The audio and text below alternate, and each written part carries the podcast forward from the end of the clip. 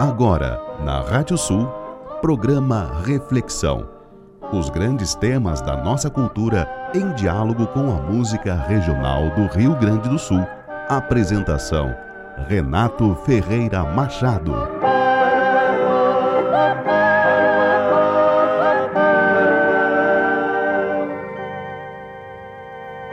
Ao redor de um fogo campeiro, abancam-se desconhecidos viventes que, embora de pagos diferentes de vereda, tornam-se irmãos. Porque o passar de mão em mão do mate amargo ou trago produz simbólicos afagos que brotam do coração. Esse atávico ritual de ao pé do fogo sentar e entre si conversar sobre anseios e aflições faz nascerem canções forjadas em rudes almas pois o calor do fogo acalma tristezas e desilusões. Das frestas das labaredas, que se desprendem dos tições, emergem sábias lições e imaginárias figuras, e cada qual em sua procura as interpreta do seu jeito, pois cada um traz em seu peito sonhos que a alma emoldura. E quando as brasas crepitam em acordes sussurrados, quem ali está sentado, letrado ou da dura lida, sabe que as coisas simples da vida são as que calam mais fundo, pois o solo da alma é fecundo e rico como uma jazida.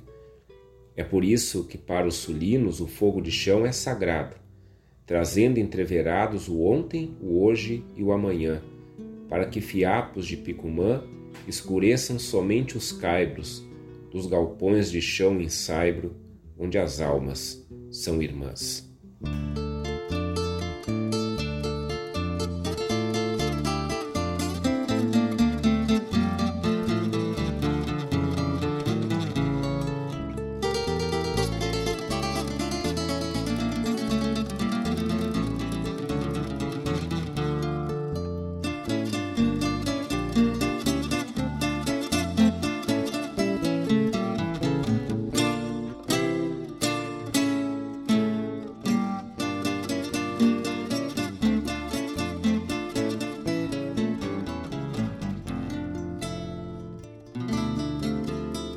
Fogo grande no galpão da estância, nas noites largas que o inverno traz.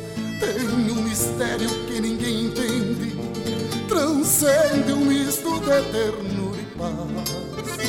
As lavaredas feiticeiras loucas prendem os olhos mansos no verão, que assim viajam em pensamentos vagos seguindo a alma pela imensidão que assim viaja em pensamentos vagos, seguindo a alma pela imensidão. Junto do fogo é que o peão campeiro deixa vazar do interior de si o açude grande de emoções antigas, onde afogaram seu sonhar este fogo se faz brasa e morre, fecha seus olhos para dormir um pouco. As labaredas permanecem neles, reacendendo seus anseios loucos. As labaredas permanecem neles, reacendendo seus anseios loucos.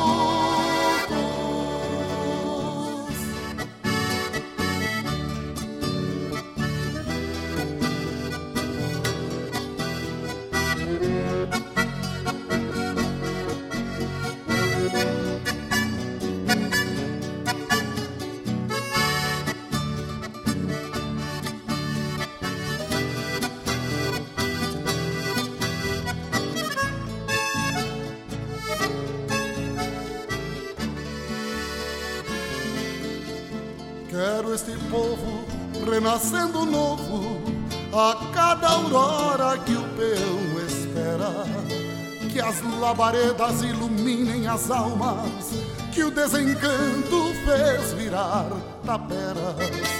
Eu Quero luz nestes olhares tristes, pelo fascínio de mirar o fogo.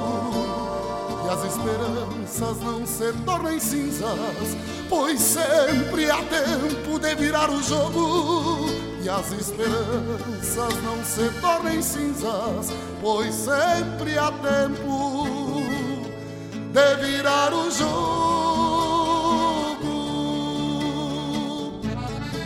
Junto do fogo é que o peão campeiro deixa vazar do interior de si o açude grande de emoções antigas, onde afogaram seu sonhar guri. Quando este fogo se faz brasa e morre Fecha seus olhos para dormir um pouco. As labaredas permanecem neles, reacendendo seus anseios loucos. As labaredas permanecem neles, reacendendo seus anseios loucos. As labaredas permanecem neles, reacendendo seus anseios loucos.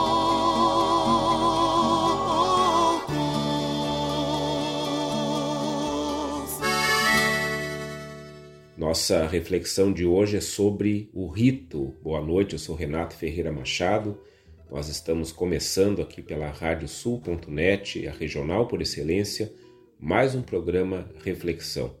Nosso programa que desde 2020 vai ao ar toda terça-feira às 22 horas e desde 2020, desde sempre, é editado pelo Maurício Zanolini. Pois então, a gente está na estrada para o centésimo programa Reflexão e um pouquinho mais adiante a gente já vai chegar também ao nosso segundo ano completo de reflexão. A gente que começou lá em junho de 2020, estamos chegando já a dois anos de programa Reflexão e desde já o agradecimento vai para todo mundo aqui que nos escuta e, claro, né, para o Leôncio e para a Rádio Sul que abriram esse baita espaço para a gente.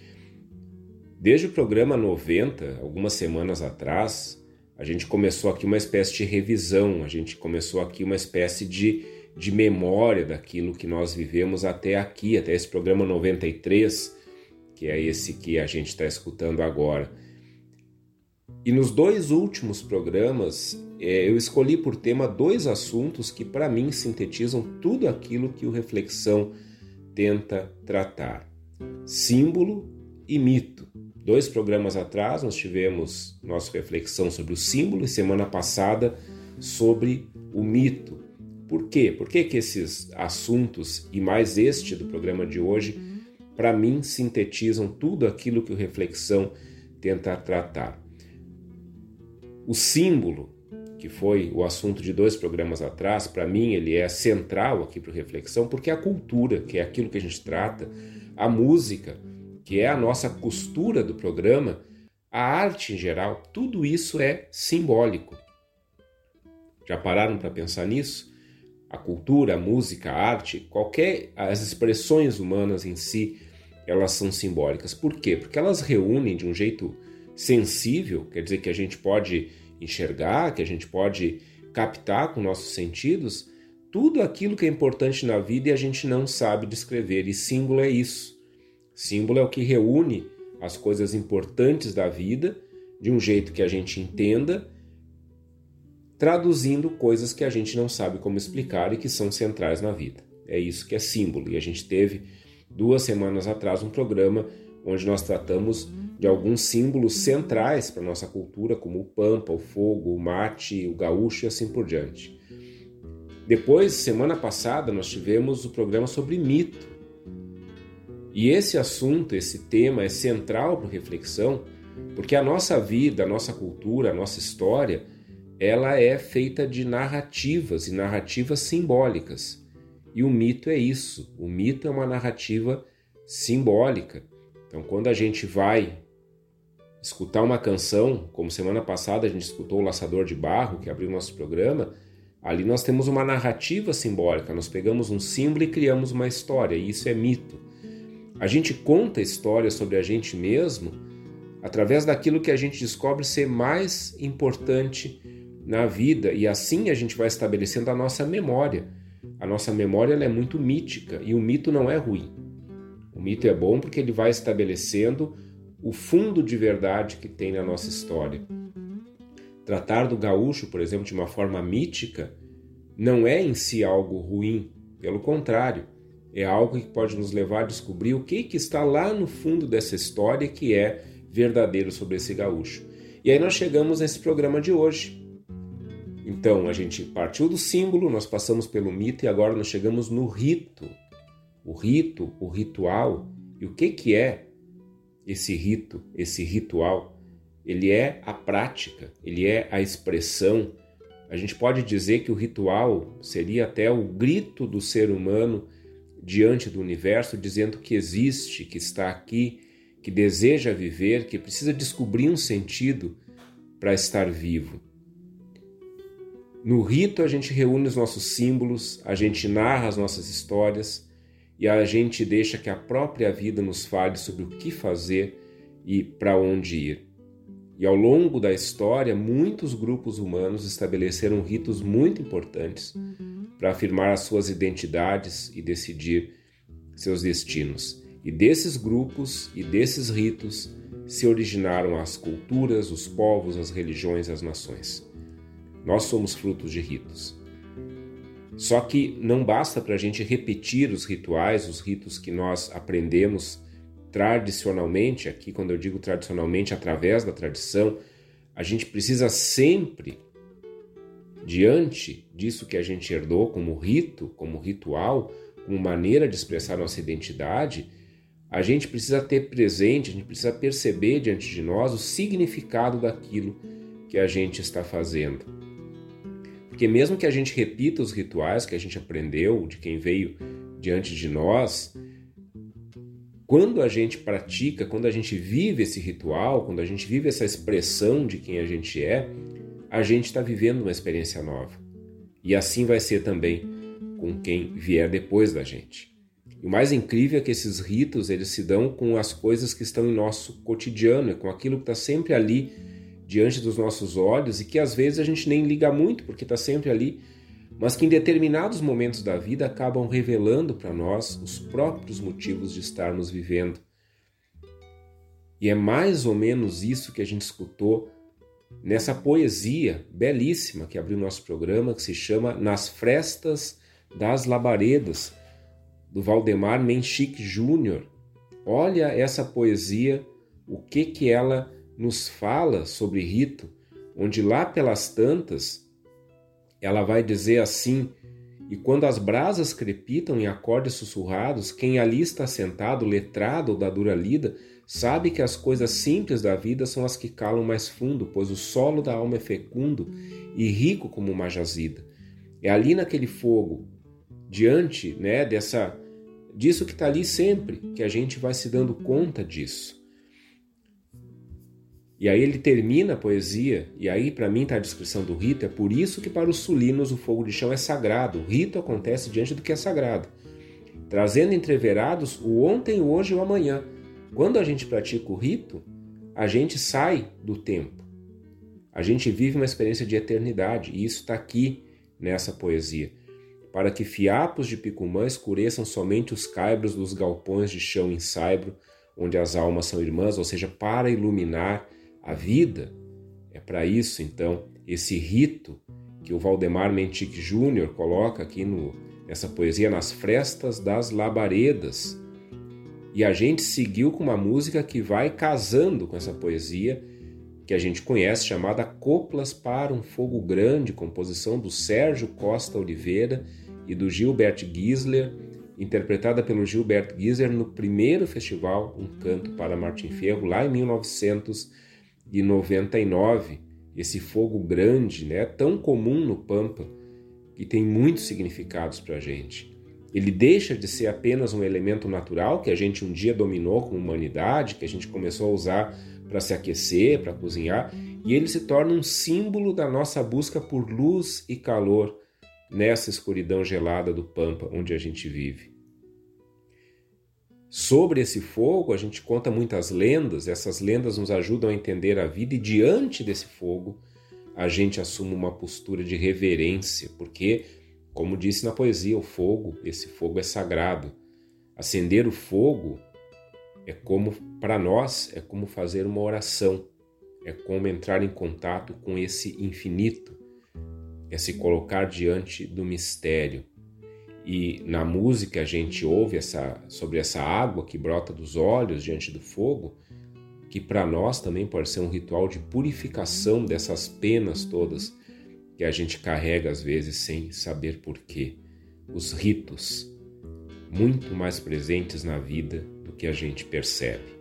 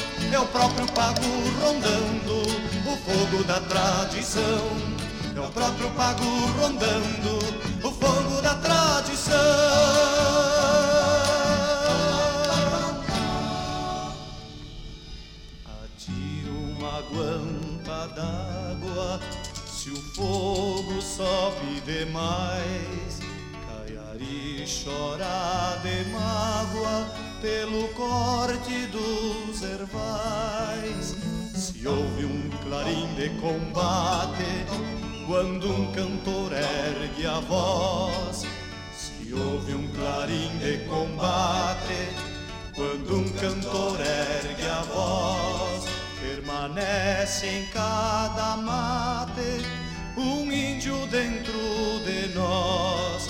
Permanece em cada mate um índio dentro de nós.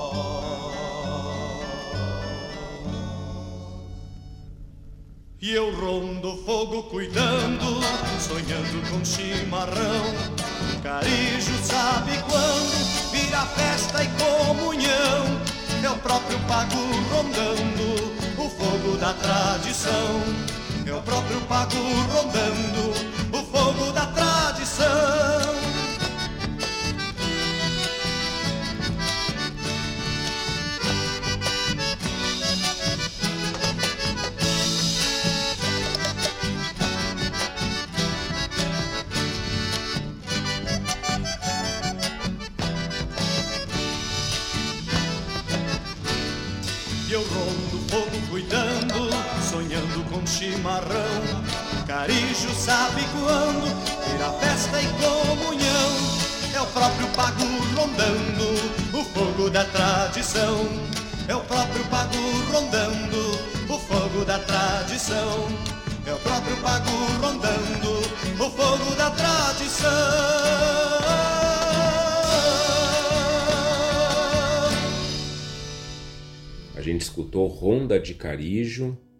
do Antônio Augusto Fagundes e do Newton Bastos, com o Tavares, no segundo carijo da canção gaúcha, e essa música sempre me chamou muita atenção.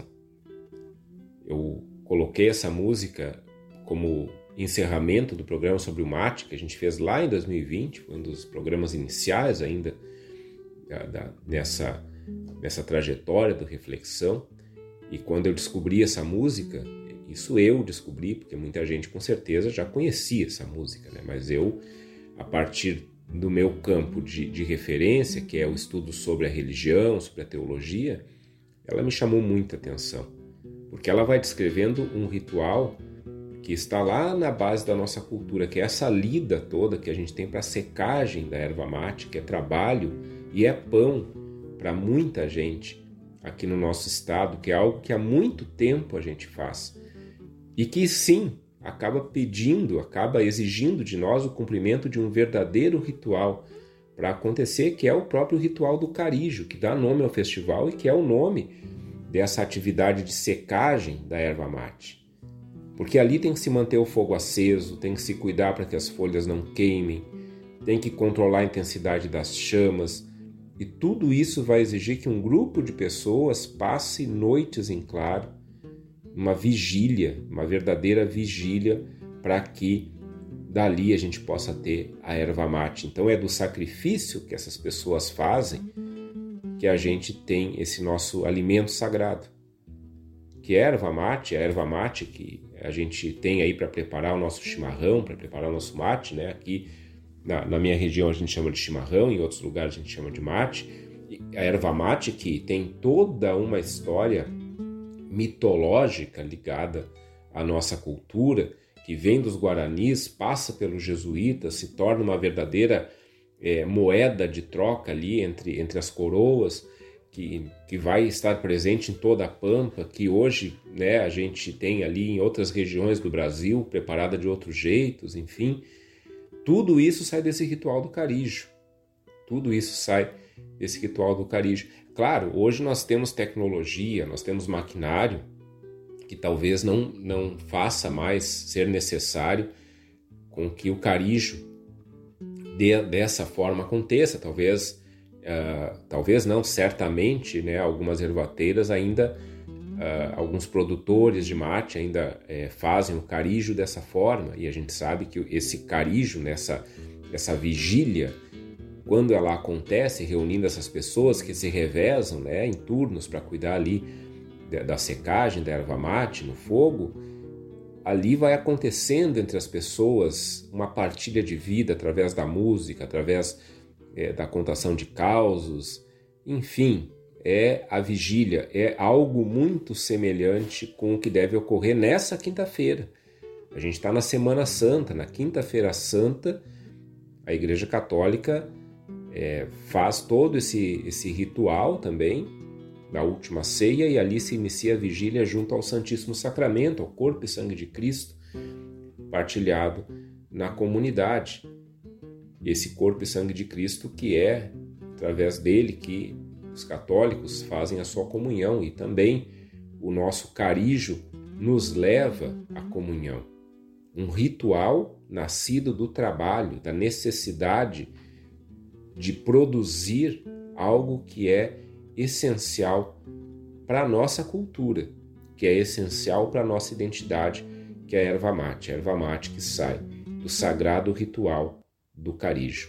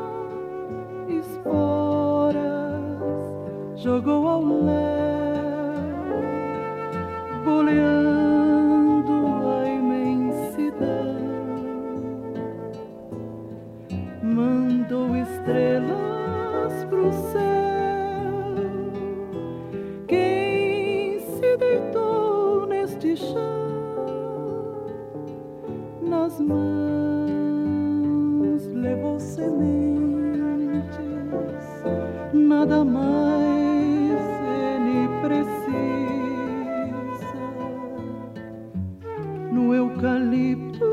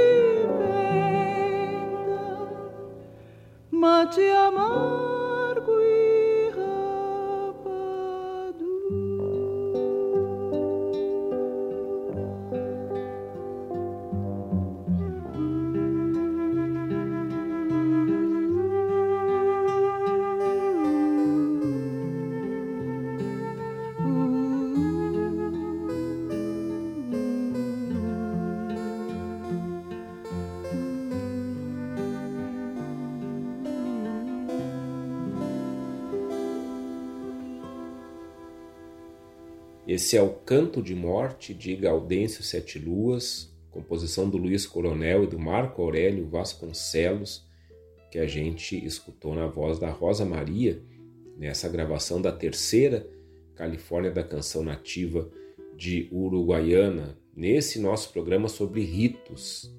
A gente teve um programa sobre símbolo, a gente teve um programa sobre mito e hoje sobre rito, e aqui nós trazemos o Canto de Morte de Gaudêncio Sete Luas. Por quê? Na humanidade, provavelmente, os ritos, os rituais que nós temos, se iniciaram com uma coisa que é o tema central dessa música, que é a morte. É, que está o canto de morte de Gaudêncio Sete Luas. Esse Gaudêncio Sete Luas que a gente conhece daquela outra música, que é esse gaúcho lendário que faz tiro ao alvo com a lua, que marca a paleta da noite com o ferro em brasa do sol, aquele que, por ser ventania, não fica para semente. Esse Gaudêncio Sete Luas, aqui, nessa composição do Luiz Coronel e do Marco Aurélio Vasconcelos, aqui ele encontra o seu fim. E diante disso, o que, que a gente faz com todas essas histórias, com toda essa memória deixada pelo Gaudêncio? E a pergunta que serve para cada um de nós e para cada pessoa querida nossa que já conviveu conosco e nos deixou, o que, que a gente faz com a história e a memória dessas pessoas? Não podemos deixar de lembrar que nós estamos, se Deus quiser, saindo desse período de pandemia da Covid-19 e que nós passamos por dois anos, pode-se dizer assim, 2020, 2021, por um ciclo de mortes em escala gigantesca na humanidade e também aqui em nosso país. E não apenas isso, mortes que aconteciam e que, por conta da contaminação da, Covid, da alta contaminação, principalmente antes da chegada das vacinas, essas mortes que, é, ao acontecerem, exigiam um sepultamento rápido, sem deixar espaço para os rituais de despedida, de acordo com a fé e com a, com a vida de cada um. Isso, isso é algo que nos, nos atingiu profundamente, que acho que vai ter vai ter consequências mais ali adiante, no sentido de que a gente vai precisar lidar com esse vazio, essas mortes todas que aconteceram e das quais a gente mal conseguiu se despedir. Certamente que de outras formas as famílias também fizeram suas despedidas de quem faleceu, obviamente que sim, mas aquele ritual costumeiro de despedida não aconteceu. E a grande questão é essa: é necessário o ritual de despedida para que a gente encaminhe a história e a memória de quem partiu. E como é que a gente faz isso? A gente cria uma nova narrativa, uma nova, desculpa, uma nova narrativa para essa despedida. Existe a narrativa da vida. E quando a vida termina, a gente olha para a vida em perspectiva e a gente cria uma narrativa também para essa despedida. A narrativa durante a vida a gente mesmo conta, mas quando a gente morre, a gente não pode mais contar nada sobre a nossa própria vida, então é hora dos outros falarem sobre nós. E como as pessoas que estão ali se despedindo da gente, como quem estava se despedindo ali do Gaudêncio Sete Luas, na sua morte, não sabe também o seu destino, então, aqui na música, né, nessa composição do Luiz Coronel do Marco Aurélio Vasconcelos, o que se faz é transformar o Gaudêncio em tudo aquilo que nos lembra que o Gaudêncio esteve vivo. Por isso que a adaga do Gaudêncio vira mais um peixe de prata, que o poncho do Gaudêncio, cor de mata, se torna a própria mata, e que a morte dele, na verdade, foi ele pulando acerca da vida. Então a gente continua a narrativa do Gaudêncio a partir da sua morte, olhando em perspectiva. Aliás, é, é sempre interessante pensar nisso, né? Esse ponto de convergência para onde todos nós caminhamos inevitavelmente e que a partir dali sim, depois que a gente cessa aqui, que as pessoas vão poder dizer quem fomos nós. Por isso que é muito difícil para cada um de nós dizer quem é nesse momento. Nós podemos talvez dizer, talvez dizer quem estamos. Eu estou de tal forma nesse momento. Porque tudo na vida vai passando. Então nós também precisamos ritualizar essas passagens para que a gente saiba o quanto a nossa vida está avançando, o quanto a nossa vida está caminhando, andando no tempo. Uma coisa muito importante que aparece aqui e que é a primeira palavra dessa letra é silêncio. Uma das coisas mais importantes no ritual de despedida é fazer silêncio. Não falar, não ficar falando, né? E, e multiplicando palavras diante de algo que é inexplicável. Então ali é o silêncio, ele faz parte dessa despedida. Silenciar, contemplar o que aconteceu. Daí a letra segue dizendo: abanem os lenços. Abanar os lenços significa acenar para esse Gaudêncio que está indo embora. Em toda a humanidade, esses rituais de despedidas, esses rituais fúnebres, eles existem e são os mais variados possíveis. A gente não encontra nenhuma, nenhum grupo humano ao longo da história que não tenha seus rituais de despedida. E todos eles, por mais diferentes que sejam, têm a função de manter viva a memória de quem morreu de preparar quem está, quem está vivo, quem continua aqui para a morte que vai vir. Todos eles, todos eles, despedir-se é parte da humanização.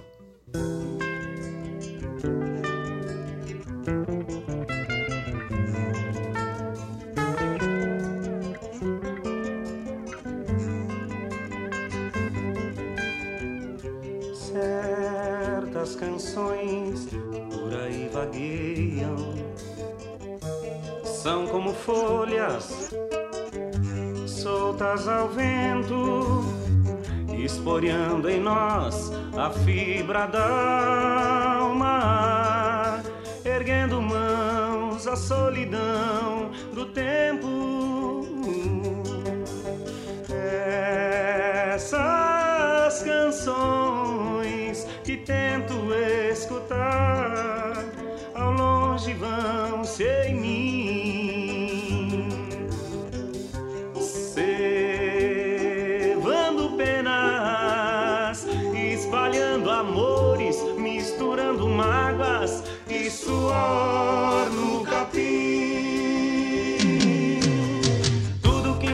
Enfeitiça a vida traz a sedução das mãos, enlouquece o povo, abre cantoria e ajuda a gente a separar o grão.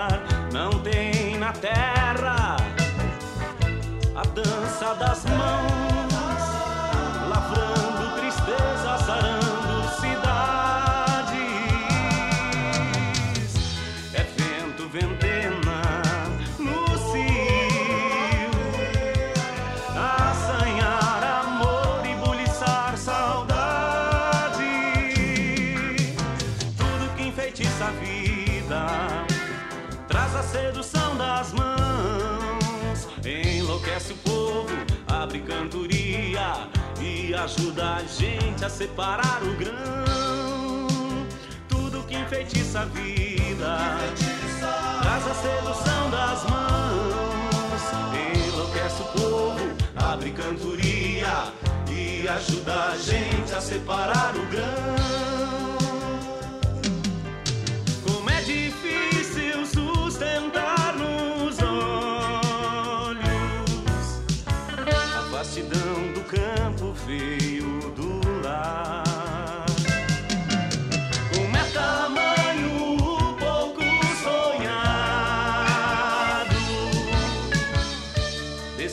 Caminho, nesse caminhar.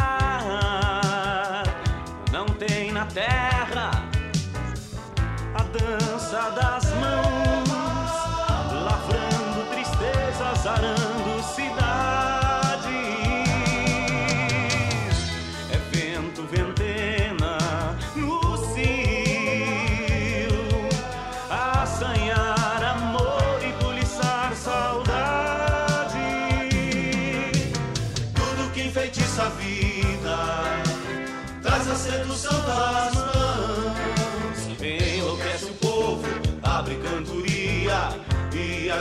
a gente a separar o grão.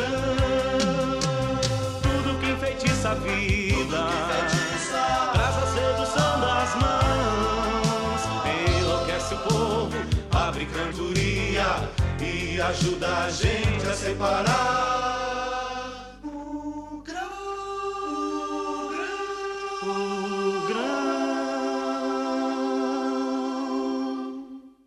gosto muito, mas muito mesmo dessa música. Conheço essa música há muito tempo. A primeira vez que eu ouvi foi uma daquelas coletâneas as melhores canções gaúchas, se eu não me engano. E, aliás, o, o CD onde tem essa música é um CD fantástico, tem um repertório muito bom. E essa música se chama A Dança das Mãos, é uma composição do Mauro Moraes e do Chico Sarati, com essa voz inconfundível do Chico Sarati. A Dança das Mãos, o nosso programa sobre ritos, sobre rituais. Os rituais também ele, eles se iniciam com a, com a percepção do nosso próprio corpo e da vida que circula no corpo da gente. E mais ainda, com aquilo também que através do nosso corpo a gente consegue fazer na realidade. O quanto que a gente intervém na realidade para que a nossa vida possa ser melhor, Então, talvez comece por aí essa percepção do mistério, do sagrado que está conosco. E nessa dança das mãos aí que a gente escutou, a gente lembra o quanto que essa parte específica de nós, as nossas mãos, o quanto que essa parte ela, ela expressa a nossa própria identidade. É, é nas nossas mãos que estão nossas impressões digitais. A gente sabe que no processo de evolução que o ser humano sofreu para ficar como nós somos hoje, uma das questões foi que as mãos elas deixaram de, de ser patas de apoio, né? Porque se a gente olhar, por exemplo, os macacos, enfim, eles andam andam de quatro, né? O, o, membro superior é mais comprido porque a mão ela apoia no chão, né? Como se fossem patas dianteiras. E na medida em que a gente se ergueu, que a gente ficou ereto, nós como seres humanos fomos ficando eretos, a nossa mão deixou de ter essa função de simplesmente apoiar a, a, o nosso corpo para a gente se movimentar e ela passou a ter outras funções. Aí eu me lembro bem daquele documentário do, do Jorge Furtado chamado Ilha das Flores. Quem é que não conhece? Quem não conhece, procure no YouTube, tem esse documentário lá, é um documentário histórico. Aliás, desculpa, não um documentário. Ele é meio que um documentário, assim, um curta-metragem onde ele começa falando do ser humano, enfim, descrevendo o ser humano, e uma das coisas que ele usa para descrever o ser humano é, é, a, é que nós temos algo chamado polegar opositor, e esse polegar opositor ele nos deu a capacidade de pegar coisas, nos deu a capacidade de, de, de lidar com, com, com, de fazer movimentos é, muito precisos, né? E que isso proporcionou que a gente criasse muita coisa. E claro, lá na, na, naquela linguagem que o, que o Furtado vai usando no Ilha das Flores, que é uma linguagem bastante irônica, bastante crítica, ele vai dizer que isso nos permitiu desde fazer pão até criar bomba atômica, né? e é verdade. Mas vejam, né, nós temos aqui uma parte do nosso corpo que é profundamente simbólica. Nossa identidade, né, nossa, nossa identidade humana, e muito e muito se fez a partir daquilo que a gente conseguiu fazer com as mãos, com nossas mãos. E as nossas mãos é, nós utilizamos nossas mãos para gestos práticos, para o trabalho, para o dia a dia, enfim, e também para gestos simbólicos. Vamos parar para pensar nisso. Quantos rituais que a gente não pratica em nosso dia a dia através das mãos? Cumprimentar uma pessoa, abraçar, acariciar. Essas são expressões rituais, não são práticas. Qual é a utilidade de cumprimentar uma pessoa? Nenhuma. A gente cumprimenta, a gente vai dizer, ah, é por educação, sim mas isso é um ritual social que a gente tem para dizer que aquela pessoa é bem-vinda, para dizer que a gente está acolhendo aquela pessoa e a gente faz isso com a mão, com aperto de mão. Aliás, de novo, a Covid, né? Precisamos deixar de apertar as mãos e, passamos a, a, dar aquele famoso soquinho, né? Ou se cumprimentar com os cotovelos. Vejam como isso nos fez falta. É um pequeno micro ritual que a gente tem na vida da gente que nos faz falta. Abraçar, então, nem se fala. Né? E abraçar, claro, mas para abraçar a gente usa os braços, mas usa as mãos também, claro. Quem não tem as mãos também consegue, e tem os braços, vamos dizer, vamos imaginar isso, também consegue abraçar. Mas a, com as mãos, esse abraço ele é mais. Ele, ele, ele se completa, porque as mãos ela, elas vão, vão fazer o afago, enfim. Tudo isso, tudo isso que na nossa vida está ali no dia a dia tudo isso é fora do comum e é repleto de significados. E tudo isso nos fala sobre a nossa vontade, a nossa necessidade de encontrar o outro para a gente descobrir a nós mesmos. Isso a gente expressa com as mãos. E assim também é, é, com alguns gestos e práticas que a música descreve. A música fala em separar o grão. Separar o grão que tem a ver com plantar, com cultivar, por colher, por mais que, de novo, né, a tecnologia substitua muito desse trabalho braçal hoje, essa mesma tecnologia ela faz o que faz a partir daquilo que a gente começou a fazer com nossas próprias mãos. Uma máquina que hoje faz o plantio, a colheita, ela está de certa forma imitando o que nossas mãos fazem. E quando a gente se dá conta que essa dança das mãos com as sementes e com a terra nos garante a própria vida, aí a gente passa a olhar de forma diferente para esses gestos. A gente passa a cultivar um respeito cada vez maior por esse ofício. E assim a gente vai descobrindo que coisas como plantar e colher são rituais nossos com a terra. E aqueles e aquelas que cultivam a vida na dança das mãos são, na verdade, sacerdotes desse mesmo ritual. E a gente sabe aqui na Rádio Sul quanto que quem está nos ouvindo trabalha e lida com a terra. Vocês são sacerdotes da terra. Vocês plantam e colhem. Vocês estão em comunhão com essa terra, nessa dança das mãos, de onde sai o nosso pão para ser partilhado.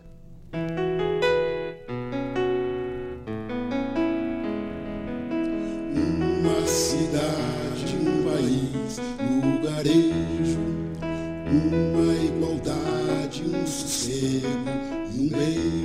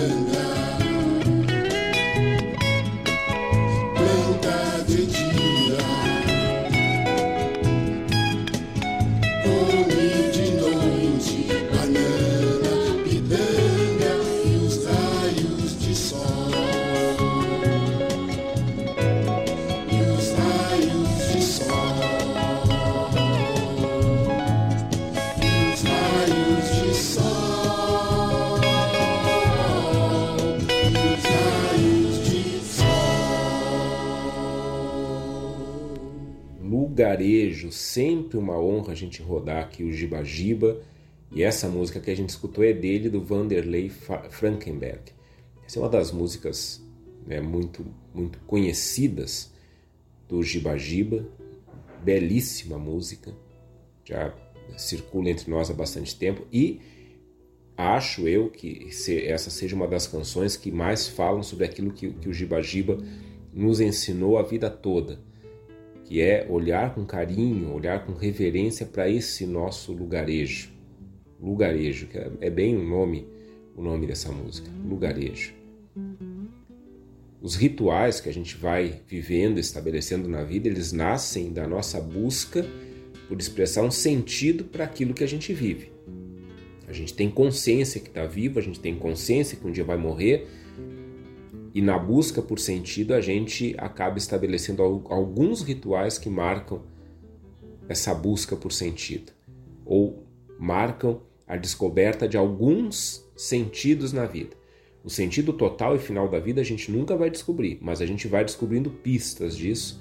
E quando a gente descobre alguma alguma pista desse sentido, desse grande sentido da vida, a gente precisa marcar na nossa vida que isso foi descoberto e aí a gente estabelece um ritual. E essa expressão, esses rituais, eles também são moldados pela experiência que a gente faz com o lugar onde a gente vive, ou seja, com os nossos lugarejos. Então, cultivar uma relação de carinho, de respeito pelo lugar que a gente vive, vai despertando em nós atitudes de reverência por tudo aquilo que se passa nesse lugar. E reverência, que é uma palavra que, que eu já utilizei aqui, reverência é exatamente a atitude que a gente tem quando a gente descobre algo que para nós é sagrado. Isso lá no começo do programa a gente já falou, quando se referiu à questão do fogo, tudo aquilo que a gente está falando até aqui tem a ver com o sagrado, todo ritual se estabelece diante do sagrado. Cumprimentar uma pessoa também é estar diante do sagrado, o sagrado que está na pessoa. Os hinduístas, eles têm aquele, aquele, aquele famoso cumprimento, quando dois hinduístas se encontram, um diz para o outro namastê. Namastê significa o sagrado que está em mim, saúde o sagrado que está em ti e nós temos aqui nossos cumprimentos, né? Aquele cumprimento gaúcho, né? De, que é um verdadeiro malabarismo com as mãos. Eu custei a aprender aquilo quando era, quando era mais adolescente, mas é reverência, é reverência. E como é legal saber que, que esse sagrado que a gente vai descobrindo, que ele está aqui no nosso lugarejo e que ele se manifesta nisso que a música fala, nessa letra belíssima do Giba e do Vanderlei Frankenberg, nas nossas trocas, nas nossas partilhas, no aconchego que a gente sente nessa terra. Daí, de novo, eu preciso de novo me remeter a esse tempo de Covid. Acho que é muito significativo a gente está fazendo nesse momento também esse, esse programa sobre ritos, porque uma das coisas que também ocorreu durante a, os piores tempos da pandemia, vamos dizer assim, foi a questão do ficar em casa. Claro, ficar em casa também fez a gente redescobrir a própria casa, sempre lembrando que boa parte da população não conseguiu nunca ficar em casa. Nós tivemos várias pessoas que estiveram aí na linha de frente de trabalho, mantendo a vida de quem conseguiu ficar em casa. Eu fui um privilegiado, por exemplo, porque eu consegui o tempo todo trabalhar de casa. Mas eu sei que isso é a condição de, se olhar a população do Brasil, foi uma condição que poucos tiveram, então isso é um privilégio. É um privilégio e, e, e isso significa, isso mostra para nós, revela para nós um país com profundas desigualdades sociais. Não tem é, nem mais nem menos aqui nesse argumento, isso é realidade.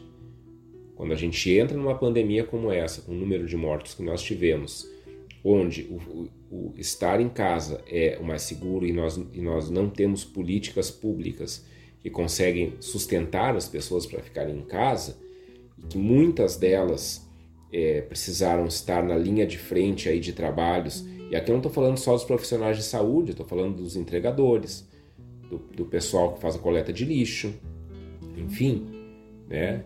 Numerem aí, tem vários e várias, várias pessoas que Fora as pessoas que perderam sua casa. Bom, aqui tem um baita parêntese que eu abri, mas não, não dava para deixar de falar nisso. Mas também falo nisso para dizer da nossa, do nosso sentimento de nostalgia sobre os nossos lugarejos.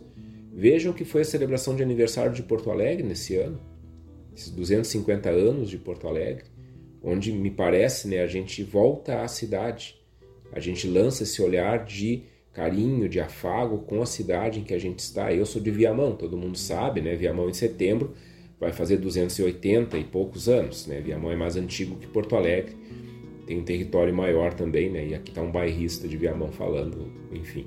Uh, mas esse, esse, essa coisa de poder estar de novo nesses lugares, isso é ritual, isso a gente a gente quer de novo, né, essa coisa de ir no lugar que eu sempre vou, né, como eu sempre fiz. Isso é um ritual. E são os rituais dos nossos lugarejos. Com esses rituais a gente vai celebrando a vida, a gente vai agradecendo, mesmo sem saber direito a quem, por estarmos vivos e vivermos nesse lugar com aquelas pessoas. Reencontrar os lugares onde nós vivemos é reencontrar as pessoas que vivem com a gente também. E isso é reencontrar o sagrado e isso acaba estabelecendo também rituais para que não passe em branco, para que isso não seja esquecido, para que a gente possa sempre lembrar do quanto é importante nós estarmos aqui.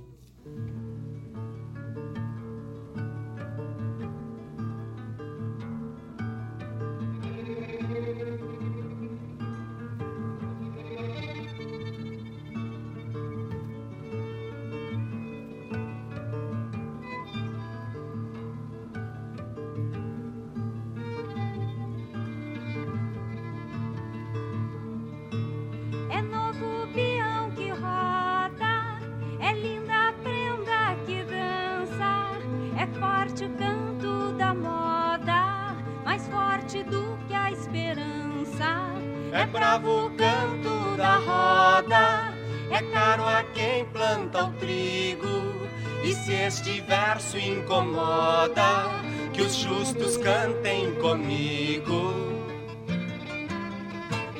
A força que tem meu verso não é de meus braços finos, é da lei que os campesinos geraram por rebeldia. É da mais grave agonia que a desigualdade traz. É do suor dos piás que o patrão não avalia. É bravo o canto da roda, é caro a quem planta o trigo. E se este verso incomoda, que os justos cantem comigo.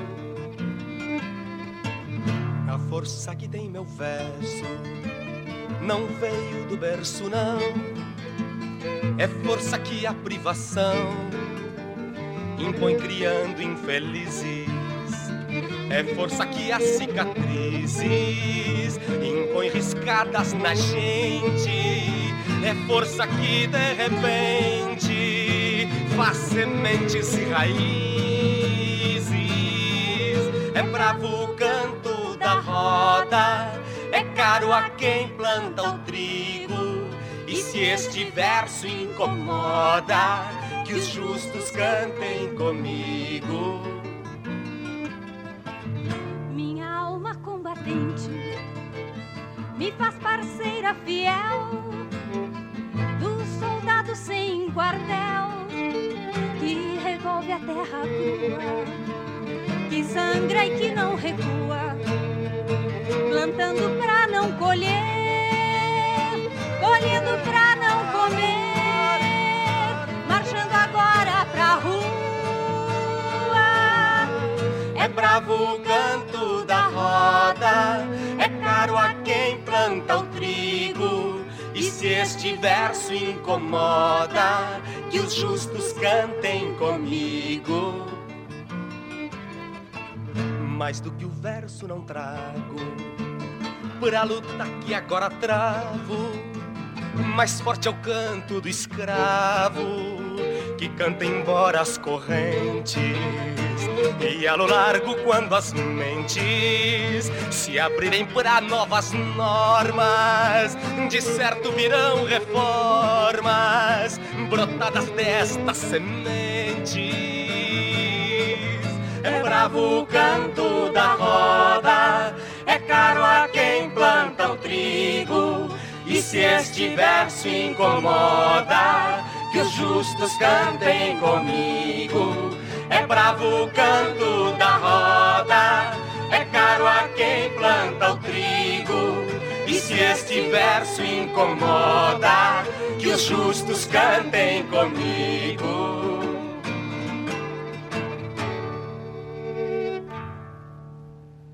E aqui está o Canto da Roda do Ivaldo Roque, do Talo Pereira e do Robson Barenho, interpretado pelo Raul Elvanger e pela Nana, na nona Califórnia da canção nativa. É, na primeira vez que eu passei essa música, eu fiquei intrigado em saber quem é a Nana e até hoje eu não encontrei quem é. É, inclusive fui conferir novamente ali se tem alguma informação no álbum. Eu tenho o disco da Nona Califórnia e está apenas Nana. Se alguém souber quem é a Nana, que canta belamente aqui, faz uma interpretação fantástica nessa música Canto da Roda. Talvez eu esteja aqui confessando uma baita ignorância minha, mas sempre é tempo de aprender e eu gostaria muito de saber quem é essa cantora, que está apenas como Nana. Quem é ela? É, isso, isso é muito importante para a gente saber e fazer a memória corretamente né, das pessoas que participaram e, e registraram na Califórnia, nos outros festivais, nesses nossos grandes rituais musicais. O festival é um ritual, é um rito, é um rito sagrado para nós. Poucos meses atrás, ainda no ano passado, a gente estava celebrando os 50 anos da Califórnia ali com um belíssimo espetáculo dirigido pelo Diego Miller, pelo Pablo Miller, que foi lá na Assembleia Legislativa e é um rito, é um grande rito que nós temos da nossa cultura.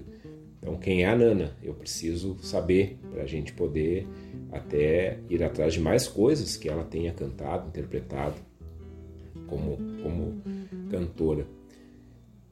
Canto da roda e Aí a gente tem que voltar lá no símbolo, porque talvez o primeiro símbolo religioso da humanidade tenha sido exatamente a roda, ou o círculo.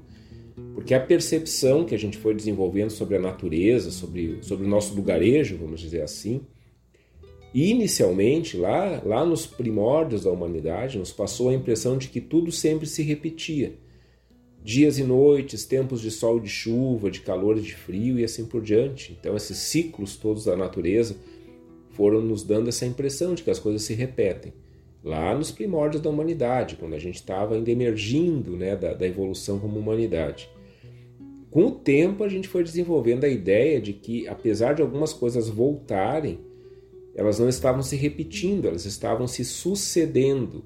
O dia sucede à noite, mas a noite que vai vir depois do dia que a gente está vivendo não é a mesma noite de ontem, é outra noite. Aí depois de muito tempo foi de se descobrir que a Terra estava girando em torno do Sol, enfim, mas isso aí foram milhares e milhares de anos até a gente chegar nisso. E daí a gente começou a ver o tempo não mais de forma circular, mas de forma linear. Então as coisas se sucediam sempre para frente, o que também é uma forma equivocada da gente enxergar o tempo, porque o tempo ele tem uma dimensão objetiva e uma dimensão subjetiva. O objetivo é que o tempo passa. A gente envelhece e a gente vai morrer um dia. Isso é o objetivo. E assim é com todos os seres vivos. A dimensão subjetiva é que o tempo é exatamente o lugar onde nós escrevemos a nossa história, o lugar onde a gente vai buscando sentido. E daí a gente tem no tempo a subjetividade da nossa memória.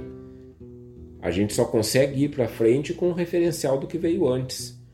Então, talvez a melhor figura para representar o tempo não seja nem o círculo e muito menos a linha reta, mas uma espiral. A espiral é aquele, aquela figura, né, que é, aquela linha, vamos dizer assim, que avança como avançaria uma linha reta, porém ela avança fazendo curvas. E nas curvas dessa espiral do tempo a gente revisita as experiências das nossas origens e ali, ali a gente segue adiante. Então, essa espiral, vamos pensar na espiral de um caderno, né? Ou aqueles caracóis ali, né? Isso é uma espiral. A gente passa de novo pela, pelos referenciais da nossa história. E como é que a gente faz? A partir disso, a gente avança, mas com uma nova experiência, uma nova leitura desse nosso referencial. O canto da roda nos fala disso, mas ele coloca um elemento a mais, muito importante, muito importante para a gente entender o rito. Quando a gente revisita aquilo que foi nos constituindo como gente, e daí disso tudo que nos constitui como gente, a música aqui se refere a uma coisa específica, que é o trabalho, a gente também acaba questionando os rumos e as condições em que a gente se encontra. E ao questionar isso, a gente vai lá nas origens e começa a perceber que talvez a gente tenha uma série de coisas que poderiam ter sido diferentes e que precisam mudar a partir de agora. E a expressão disso vem através dessa, dessa roda, desse canto da roda, em que se dança, né? Então aqui tem a dança, e a dança em si já é ritual. E essa dança evoca o próprio movimento que a gente faz no tempo, afirmando que nesse mesmo tempo em que nós estamos, a gente vai ver a justiça acontecer. Canto da Roda é sobre isso. Essa, essa composição do Ivaldo Roque, do Talo Pereira e do Robson Barenho é sobre isso. É nessa roda, é nessa roda que nós estamos agora, onde a gente consegue ver o passado, o presente e o futuro ao mesmo tempo, que a gente vai ver a justiça acontecendo. Por isso que esse canto incomoda, como o próprio canto diz, e por isso que os justos são chamados a cantar junto e alargarem essa roda. E até quando essa roda vai girar? Ela vai girar até o tempo em que justiça e paz se abraçarão.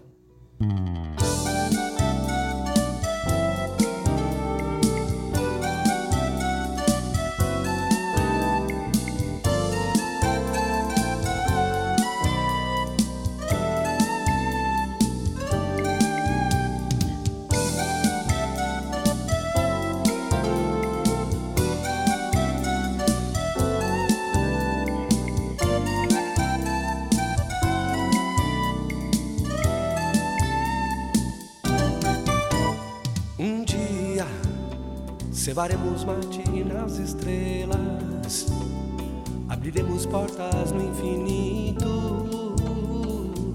E soltaremos nossa voz um dia. Cortaremos o cordão dos nossos medos, levaremos nas mãos nossa alegria. E nunca nos veremos sós. Faremos um fogo de chão no grande galpão e dançaremos, e dançaremos, morena e dançaremos. Até o raiar do coração. E em nossos foguetes baios vamos laçar nossos sonhos e cantaremos, e cantaremos, morena e cantaremos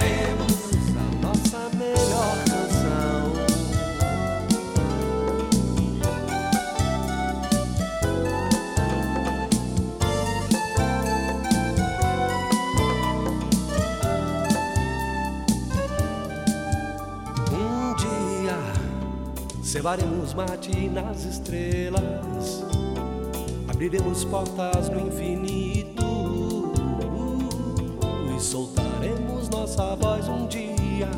Cortaremos o cordão dos nossos medos, levaremos nas mãos nossa alegria e nunca nos veremos sós.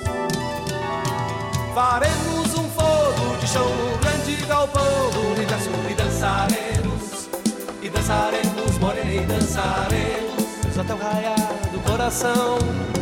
E em nossos foguetes baios vamos laçar nossos sonhos e cantaremos, e cantaremos, morena e cantaremos a nossa melhor canção. Nos teus olhos, nos teus olhos, prenda minha eu posso ver minha paixão. Nos teus olhos, nos teus olhos, prenda minha, vou navegar meu coração. Nos teus olhos, nos teus olhos, prenda minha, eu posso ver minha paixão.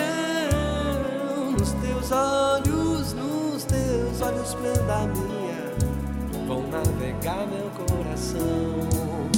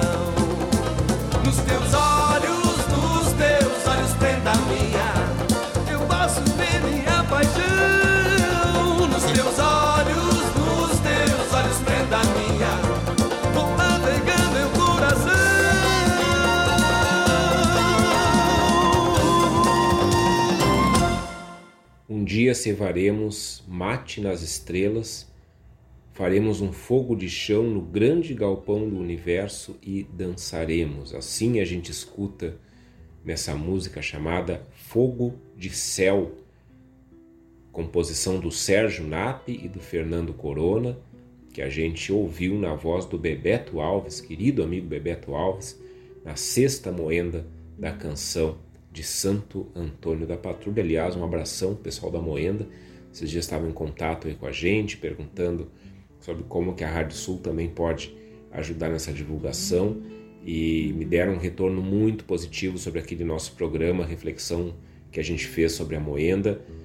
É sempre um orgulho poder contribuir com um festival tão importante, tão significativo quanto a Moenda da nossa vizinha aqui de Viamão, Santo Antônio da Patrulha. Estamos em casa. Que precisarem, estamos aí. Todo o rito, e a gente está tratando disso nesse programa, todo o rito é uma forma da gente experimentar hoje aquilo que a gente acredita que será a realidade um dia. Então, o rito é uma experiência de viver a eternidade naquilo que passa. Mesmo que a gente saiba que a nossa passagem aqui alimenta esse fogo do tempo. A gente vai sendo consumido por esse fogo do tempo. Mas esse fogo do tempo também vai nos revelando a vida de verdade, a vida que não passa mais. Porque ao mesmo tempo que a nossa vida física vai passando, a gente também pode, pode ir crescendo humanamente naquilo que é a nossa talvez a nossa essência, eu não gosto muito de usar essa palavra, e tem muitas discussões no campo da antropologia sobre essa questão de essência, de, de aparência, enfim, mas a gente vai, vamos dizer assim, a nossa interioridade, a nossa sabedoria, ela pode ir crescendo na medida que esse corpo né, é, que nos sustenta, ele vai decaindo, que é uma coisa inevitável com o passar do tempo. Só que a única forma da gente experimentar esse, esse essa experiência de eternidade, esse, esse já no ainda não, a única forma de experimentar isso é através daquilo que a gente conhece.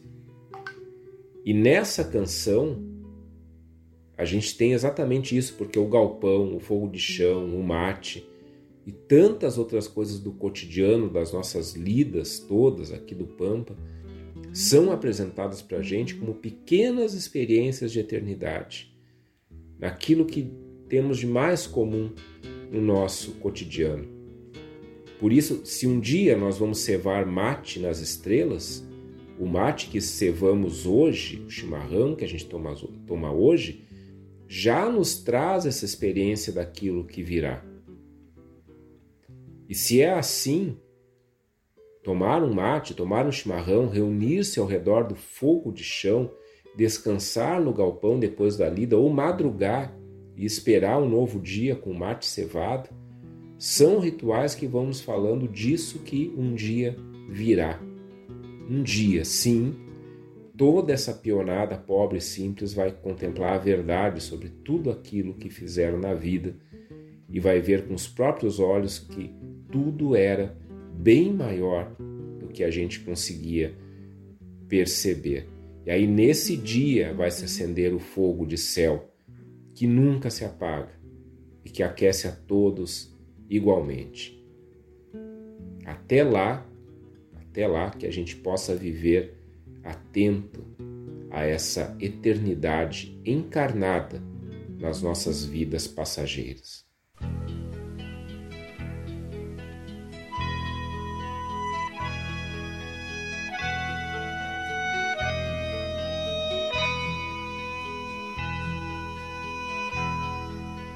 Amigos, voy descubriendo a un Cristo de cuerpo entero, un Cristo tan compañero que anda llevando en la villa la misma vida sencilla del Cristo de los villeros.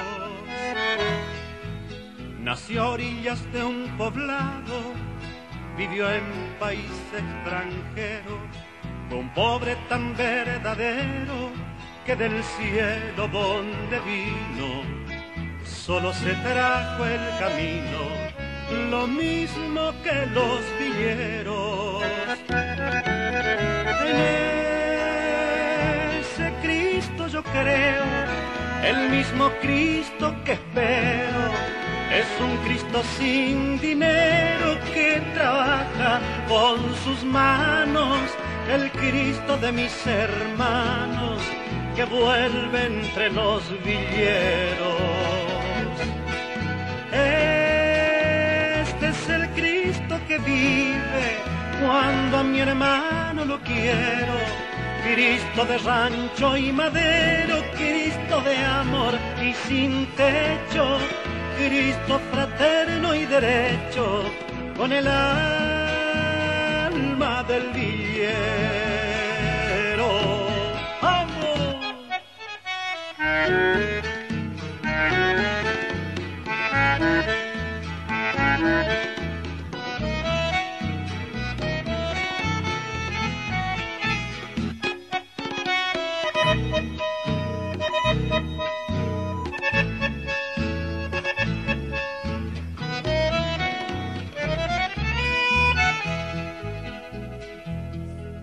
Cristo muerte, Cristo vida, Cristo Señor y pueblero, palabra y no palabrero, sufre, muere y resucita, inquieta llama me invita desde el rancho del villero.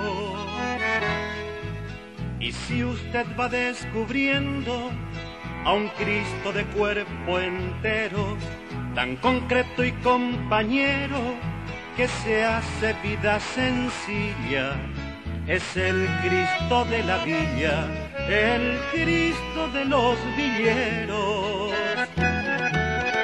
En ese Cristo yo creo, el mismo Cristo que espero.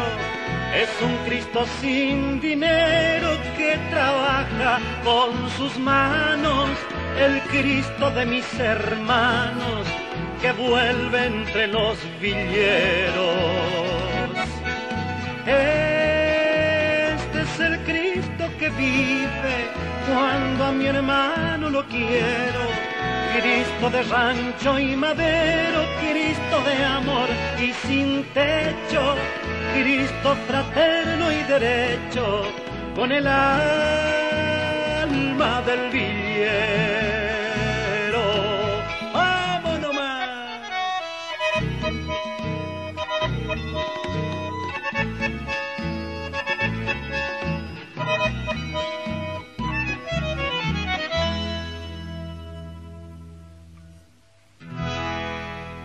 Essa é uma música mais do que especial, para mim, pelo menos, uma música que vem para nós do folclore argentino, da, dos nossos cantautores do outro lado da fronteira.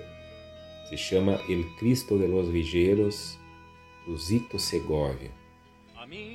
É uma música que eu me lembro ter utilizado também para fechar um programa sobre Semana Santa no ano passado.